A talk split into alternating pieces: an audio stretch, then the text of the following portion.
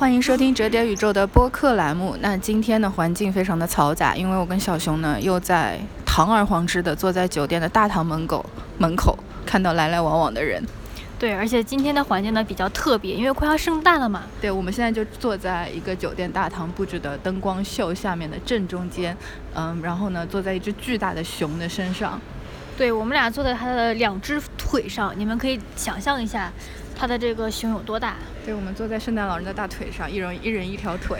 对，我们抱住了圣诞老人的大腿，希望这个明年二零二一能让我们过得好一点。因为上一次录播客节目，我们发现不一样的环境对我们的心情和不一样的嗯语言状态还产生的化学反应很有意思，所以今天大胆了，选了一个更加公共的空间。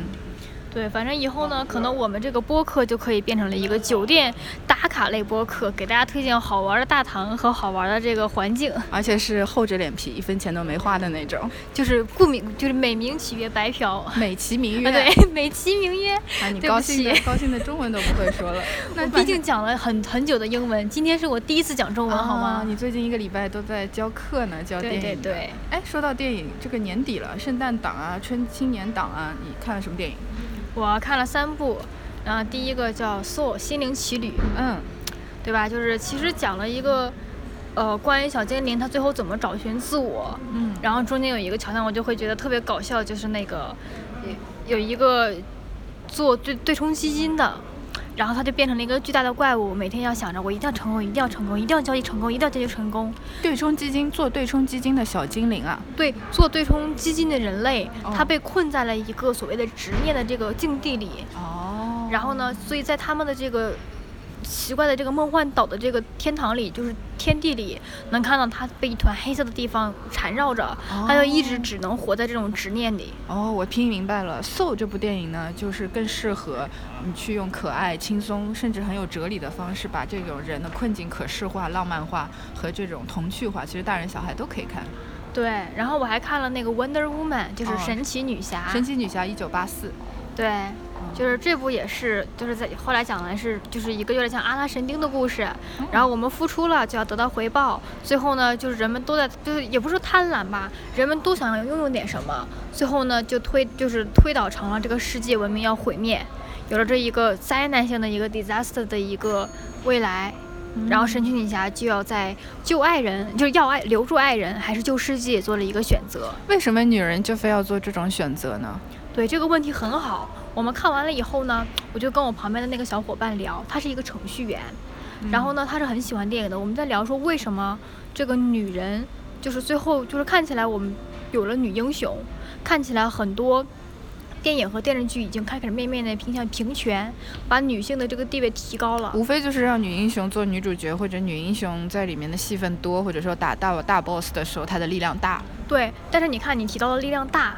这个力量大本身应该是男生的词汇，男性的词汇，因为它是由激素水平决定的，生理上的差异没有必要用平权去否认生理上的基本差异啊。对，所以你看，女就是对于这些现在我们能看到的以神奇女侠和惊奇队长为代表的，嗯，他们怎么塑造一个女英雄，还是让她有了超人的能力，让她有了上天入地的 powerful。就是惊人的臂力。对，其实就感觉我们要怎么来证明一个女人是伟大的，还是让她变成了更像男人，这个事情就很 weird。然后给他设置的困境，神奇女侠，我看过第一部啊，一九八四还没看的，回头要去看一下。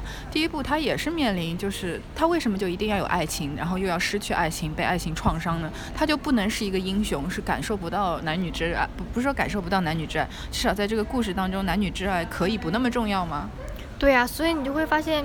这个点就其实很让大家 curious curiosity，嗯，就是我们到底怎么来定义这个真正的男生、女生和英雄？嗯，就为什么现在我们市面上看到的这些女英雄，其实都是男生的 character，男生的这种特征，对 characteristics，对 characteristics，嗯。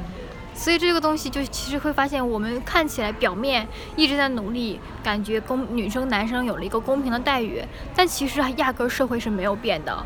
我们只是把女生变得更像男生，然后把男生感觉他们，我们允许他变得更像女生，这个东西就完全颠倒了一个 sociality 的一个东西。所以呃，性别理论我看的很少，我没有办法精精确的找到语言去描述这个感觉。说的通俗一点就是，嗯。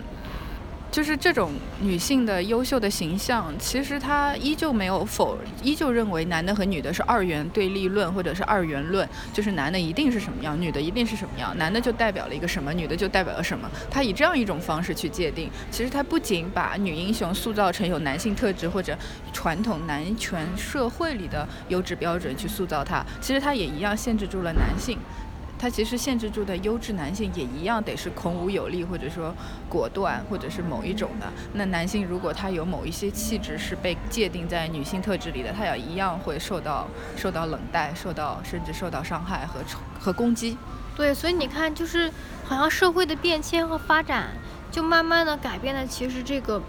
我们的人变得更加趋向于标签化，趋向于趋向于这个界定范围之内。不过话说回来，漫威这种类型的电影，这种类型的大众商业片电影，它本身并不具备一个责任去改变这个世界对性别的认知。它本身是一个大众娱乐的产品，就是说它。嗯，不需要承担那个责任，但是他作为一个有巨大影响力的媒介，他呼吁的东西给了他这种责任和义务，这个是，对他很多都是在一个小家和大家上面，最后我放弃了小家去救大家，嗯，去救这个世界。但是，就是随着我们去研究哲学，还有这个所谓的文学史诗学越来越深入，我后来真的觉得这个命题是个伪命题，是永远都让主角。去做那个更大、更忘我的事情，去救这个世界。可是谁来救他们呢？嗯，就是这个点，就感觉，因为我们看电影，有的时候很多的时候是希望代入，嗯，或者或者说电影有的时候是先有教育意义，再有娱乐意义嘛。但是有的时候它到底给了我们什么？就是我们想要变成主角的时候，我们一定不会选择去救世界的。啊，你说的是这种电影，它它的这种触动人的方式，其实也不一定有效，所以看了以后评价也不会很好，因为它没有给你爽到。不是看完了以后更焦虑了？哦，我懂了，就是为什么这个世界相信的是这个，还我，然后我还，但是我做不到。为什么人家又美又又漂亮又有力量，然后我居然是这么普通的社畜，我每天都这么累了。甚至不只是这个，更焦虑的点就是说，哪怕我有了这些东西，嗯，但是凭什么就一定是说所谓的旧世界就一定要比个人更重要呢？嗯这个东西就是最后就有了一个所谓的因果，一个二元选择，他给了一个结果，就是给了所谓的救妈妈还是救这个婆婆，救救老婆还是救妈？啊，对，sorry，对，sorry，救老婆还是救妈的这个选择，包括给了这个火车道德难题，给了他一个结果。嗯，所以就是他其实反而在强调，你反正两件事都不会做好的，你做哪个你心里还会对不起另一边，是这意思吗？对啊，就这个才是这觉得最终命题嘛。但是你说你看完了以后，反正真的觉得会更加的焦虑，更加的哀伤，也不知道该干嘛了。哦，那我我不知道为什么会你会提到焦虑啊？是不是现在年轻人很容易焦虑啊？我觉得焦虑代表着是一种状态吧，就是那种看到什么，一开始可能正向来说，我们是有感而发。有感有感而发的焦虑，有感而发的焦虑，有感而叹的焦虑。怎么说？就是这种，我们看着别人的故事，我们却不是故事的主角，或者是哪怕成为了故事的主角，我们也知道不过如此，或者说也没多好，或者是我不会跟着主角选择一样的事情。啊，那说明这部电影就完全没有办法触动你。对，但是你说这是有感而发吗？那消极一点的那种焦虑，就是属于我看着别人的故事。看着所有的社会的东西，我会觉得，它压根儿就跟我没有关系，它反而会让我觉得我不如电影里的，或者感觉我只是社会里的一个小社畜，一个小蚂蚁。嗯，就越看反而会越难受，越看反而会越觉得自己是无用的。你是说像社交媒体上也搞得跟超级英雄电影一样的那些故事和叙事和那种内容吗？对呀。就很多人就是包括来已经开始有这种虚拟非虚构的虚构故事和虚构的非虚构故事，非虚构的虚构故事和虚构的非虚构故事。对，就是明明是假的，它是放在真实频道；明明是真的，它把它改成了小说。可以这么理解，很多人就是引以就是以此嘛，然后来受到关注。然后刷一个存在感，最后再成为一个大 V，然后有一个更多的在 culture diversity 上的一个话语权。哦，我懂你意思了。其实它是互联网世界越来越贴近真实世界以后，它产生了一个交织。而为了传播，有些人就是把真实生活中的灵感做写成假的来博取眼球，这也是个办法。待会大家喜欢听这样的假的故事。但是当生活那些东西，嗯，很假，明明很假，可是大家想希望它是真实的时候，他又为又为了迎合大家对这种真实事件的。渴望他，他就非要编出一个我有个朋友，他是的，你看这个逻辑是合理的吧？而且我有个朋友真的是自古以来一直都有。呃，谈笑有鸿儒，往来无白丁，这是最早的凡最早的凡尔赛式的。我有个朋友，是的，是的，是的，就是这样子，私事陋室，惟吾德馨，就是房子又破又烂，很简陋，可是我的品德多么的高尚，为什么呢？因为我有一个朋友，他们是很有文化的人，来来往往，谈笑有鸿儒吗？是的，那你每次都在咬文嚼字，是不是以后我要搬出来这个莎士比亚和麦克白来说搅一搅？我觉得你怕是念不清了。对我现在的这个拉丁文已经开始，已经没有办法饶舌了。嗯，是的，是的，因为毕竟我们这个是中考篇目嘛，所以这个背得出来是应该的。这个不是我有文化，是这个中学教育基础。嗯，就中考还是离我有点远啊。离你有点远，那离我不是更远？那你的记忆力比较好，我是鱼。虽然我叫熊，但是我有鱼的记忆。它是一个鱼，但它有熊的记忆。好的，哎，其实我觉得我特别烦，我有个朋友就是那种。嗯，有一种有几个号啊，不指名道姓了，就是他整天说一些，哎，我有个朋友，她的老公对她怎么怎么样，后来她怎么怎么样，然后夫妻两个人怎么怎么样，又过上怎么幸福的生活。我特别反感那种故事，就是我觉得那个就是写给，嗯，写给那种二三线没有太多选择的女性看的一种有毒的安慰剂，就是他不停的在训诫他们。比如说这男的不靠谱，只要你真心待他，只要你只要你陪他，或者你只要改变你自己，他就会好了。这个我真的觉得是一个男生做的一个号，然后来 PUA 广大的没有自我主见的女生吧。你这么厉害，你你觉得这是男一个一个巨大的一个阴谋，然后去实现的这个吗？我可能觉得它不是一个阴谋，因为我觉得这个号的 level 还没有到阴谋那个程度。嗯。但是我觉得可能就是一个。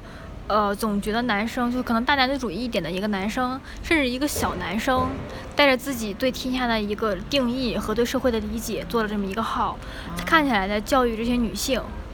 所以你觉得那是一个男性，也很有可能是个男性做的一个用来训呃规规规劝，或者说给女性设立生活标准，并告诉他们如何看待生活中不遂的一个不顺遂的一个。一个一种说法，对，其实我更觉得它是由一些女性发自内心的压迫同类的一些说法。可是我总是觉得这个，大家是同为女性，应该同甘苦，甚至说，这个都知道痛苦和快乐的源泉在哪里，在性别没有这种产生互相不理解的这个差异上，可能我觉得很难想象有女生会做出这样的事情，除非她是巨大的受害者。啊，或者他是过度的偏激者，我觉得，嗯，我觉得你这么乐观的看这个事情，我觉得很开心。但是我的生活经验就是，这当然这只是很个人的。我觉得我这种压迫它是系统性的，就是如果有一个巨大的社会观念或者一些传统的想法或者一些性别刻板印象，这种压迫有时候同性别之间的更厉害，有时有甚至有时候是你的亲生母亲，她对你的压迫更厉害，因为。这种系统性，它会让女性处于一个位置，就是就是你刚才讲的这种两难的局面，它会让你以为如果不这样就会那样。就比如说，如果你不温柔就没人要，下一句就是如果你没人要，你就是所有人眼中的失败品。所以哦，这个真的是，这个就是一旦产生了这种因果逻辑，你的妈妈是全世界最紧张这件事的人，她对你的压迫和她对她对这些条款的执行能力是一等一的，那她最有执行能力的人就是伤害你最深的人。可是哎，我真的觉得，因为我有好几个朋友。就出生在不是那么幸福的家庭，哦，你说家庭父母的感情不太，这些是真实的故事啊，不是我有一个朋友那种虚拟的，是真实的故事，就很神奇，我还蛮招这样子的人，招这样的人就是就是我很招这样子的人来成为我的朋友，哦，就是他们就是相当于我的朋友里有好多聊得比较来的，都是有这样子的不太幸福的童年，然后家庭给他了很多束缚和桎梏，嗯。然后他一直在就是一直在努力，嗯。就是很就是如果他是那种广大大厂特别喜欢的员工，就是哦努力表，然后奋斗逼，九九六不求回报，别九九六二四七，你懂吗？哦啊啊，便利店那种七幺幺七幺简幺，简直就是七幺幺，然后真的不求回报，只要给机会，什么都可以做。他从来不珍，就是也不是说从来不珍惜自己的劳动成果，而是他知道，如果他错过了，可能就没有下一次。嗯所以他是一个永远愿意先付出再求回报的人，甚至不求回报。嗯这种人看起来很伟大，嗯对不对？但他是压力会更多，他会夜里就是焦虑啊，失眠，对，会不断的失眠，会各种看到一个段子就开始发个朋友圈，然后来吐槽一下、苦涩一下，然后他的生活我就会觉得永远是没有打没有打开窗帘的样子。他深陷于某种辛苦和不舒适当中，可是他一直允许自己一直是不舒服的。对，就是每天口中嚷嚷着我这个我是个社畜，我每天在公司上着班，去干着创业公司的那种工作，就是感觉不知道在图啥，然后是没有时间恋爱，没有时间健身，而且他牺牲了健康。对，然后每天夜里又焦虑的睡不着觉，第二天早上起来还点着黑眼圈去上班。你觉得这种是只有女生容易出现吗？还是男生也一样有？跟性别有关吗？我觉得有一点点关系，就是女生会更敏感，哪种敏感？就是那种情绪和状态上的敏感。就是我我们接触大部分男生，因为他的就他更大条，他不会对一句话解读出很多层意思。嗯、你说的是这个现象，我同意。但是的确也有个敏感的男生，这个也也是存在的，也有心很细、很敏感的男生。其实我觉得你说的这种敏感，更多的是女性在成长过程当中总是被要求，一个是合群，一个是讨人喜欢，就是这是一个教育和社会社会风向的一个引导，导致大多数尤其国内地区的女生，她总是。必须要求自己被人喜欢，但是相对来说，你养一个儿子就不太会强调，呃，你要跟小姐妹关系处理的好什么的。是，而且你会发现女生很容易撕逼，男生就是除非我们曾经杀了父母这种关系有背叛，其实吵一架第二天大家又是上下铺的兄弟。嗯，但是当然，男生也没有女生关系有到闺蜜那种好的程度。对他们的他们的性关系本，身就很 open，就有一些界限和度。对对对，女生也会有很宝贵的友谊嘛。嗯对，但是就是其实你像你说到男生，我也有一个朋友，也是个真实的，嗯，他也焦虑。他也焦虑，嗯但是他的焦虑的点，而且他们互相都认识哦，我都会把我的朋友们介绍给我的朋友们认识。嗯嗯嗯，然后男生朋友的焦虑呢，会焦虑在自己做的不够好，会反思今天说的哪句话不够对，会反思上个月做哪一个事情不够好，是否可以更改进。他生活都在 KPI 里。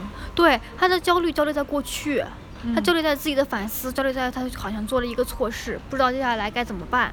嗯但是他还是第二天早上起来正常的工作，正常的干活，其实不影响他当下的情绪，他就是他很能拎得开。哦，你是说他眼里事和情感是分开的？对，就是今天的失眠不耽误明天的工作状态。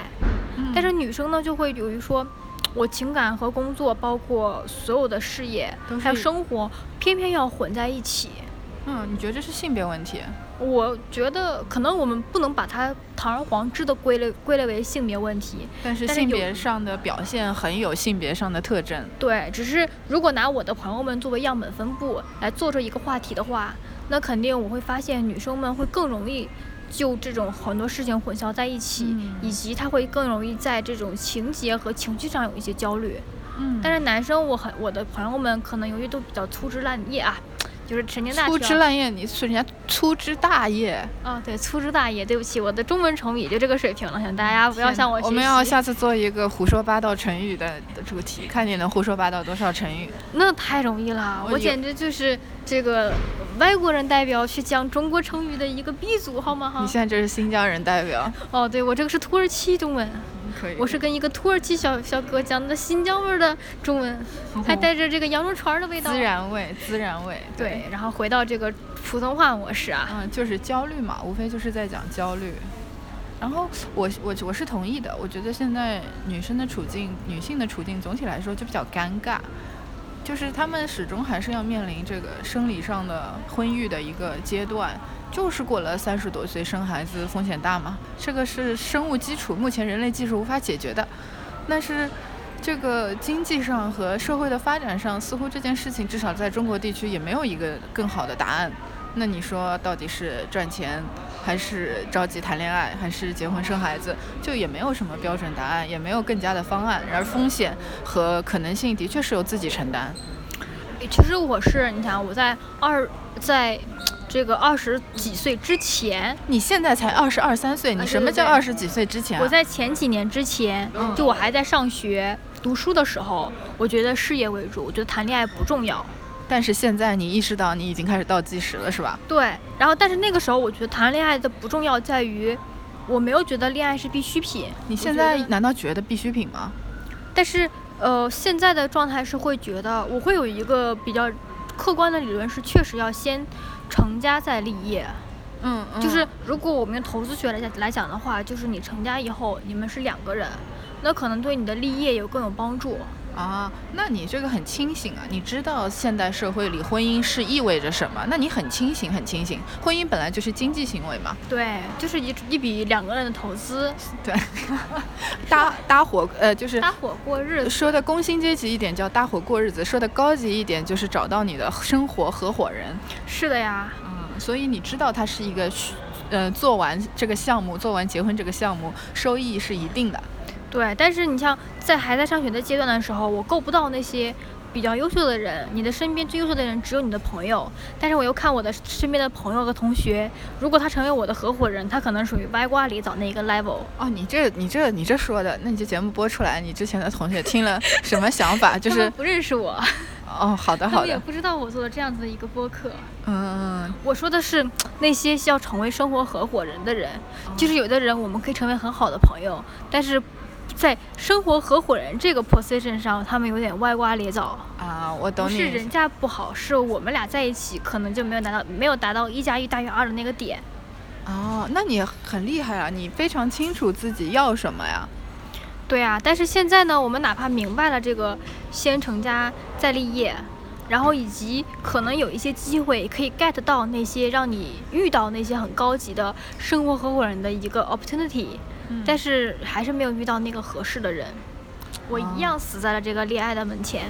那你这个标准其实比较高的，就是你其实要的是一个，就美国有一个著名的婚恋学家，他写了一本书嘛，写的讲的是现代婚姻。它里面有一个总结，他说其实现代人把以前整个村、整个教教会、整个组织。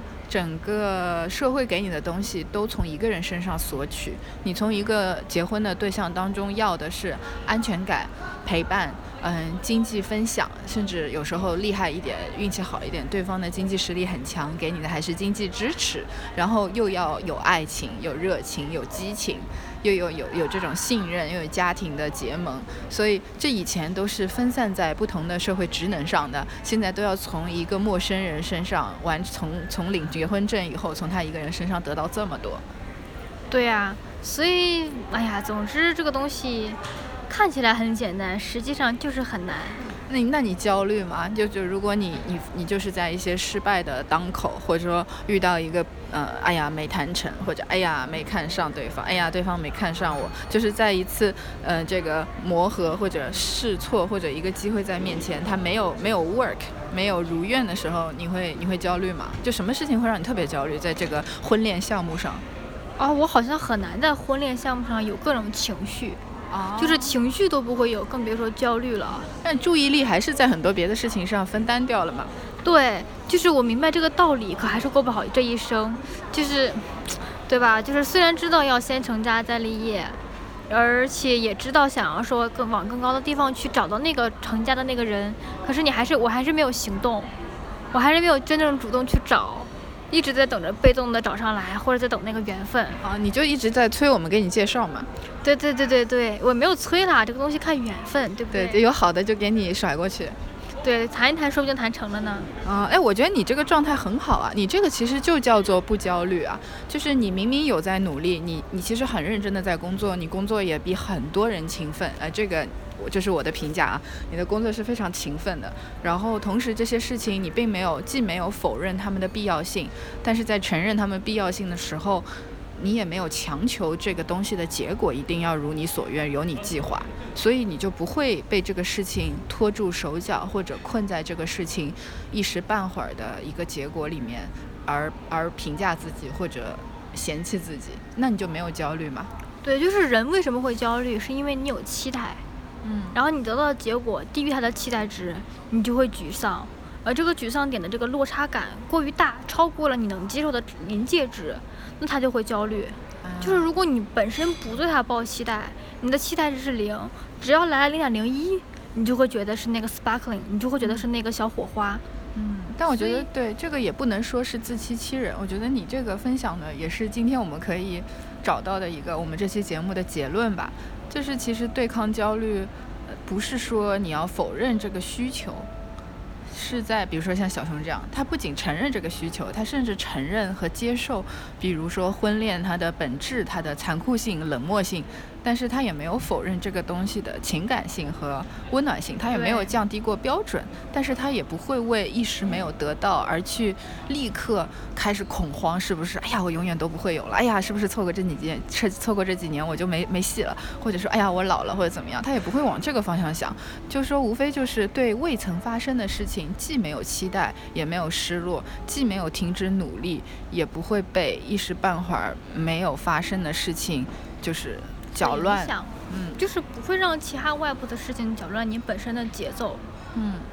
就是你像我昨天，我突然想到，就是遇到了一个人，一个很网友吧，算是，嗯。他是在上海做这个健康，就是所谓女性代孕和试管的，哦，然后他就会跟我讲，女生在比如说三十五之后就很难生出孩子了，嗯，那可能四十岁之后就会有很多问题。其实三十五岁以后，什么唐氏综合症、各种并发症的概率就大幅度上升了。对，然后这个是他最要做的一个领域，他在帮那些已经后悔想要孩子，但是又没有办法得到孩子的人做一个代孕。嗯但是他说最近还有一种现象，是那些二十几岁的那种健身网红，他健们身网红对健身网红找他，是因为他没有这个，呃，很强的一个就是所谓的性能力。啊，对，是因为他们的身体，因为他们的体脂率太低了。女孩子吗？女孩子哦，就是我我的体脂率百分之二十五呢。二十多是正常的，二十多是一个女生成为母亲和一个她成为一个正常女生，正平均就是平均的一个数值。忍不住摸了摸我们俩粗壮的大腿，我们是何其的健康啊！对，但是她说她最近接到了很多客户，都是这种看起来很瘦，有马甲线、有肌肉的，体脂率可能百分之四、百分之七。哇，这太过分了！男的健美才达到这个水平，女孩子如果低于十已经很危险了。对，然后他就是说，呃，这个女孩现在练到了，又恢恢复恢复往回拽一拽，才百分之九、百分之十，但是她依旧还是就是她的那个东西叫什么卵巢，呃，激素嘛，就是是反正就是卵巢早衰。啊，他已经激素水平持续不正常很久了，导致了那个激素相关的器官都已经出事情了。对，反正总之，你看像这种两种极端的现象和客户的案例，就会发现其实人们都会因为这种突如其来的事情，或者我想要而得不到的事情而焦虑。嗯，很有意思，这个很有意思。就这种工作能遇到的人也很好玩。但是其实我们下一期可以聊聊这个关于女性和男性这种问题也是可以的。对，虽然我觉得我们俩好像跟主流的一些话题和那个点的那个价值输出不太一样，但不知道大家会不会喜欢。嗯，那我们下次可以试一试吧。那今天的播客节目就到此结束了，我是大鱼。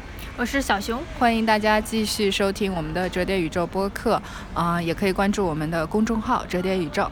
那我们下期节目再见。拜拜。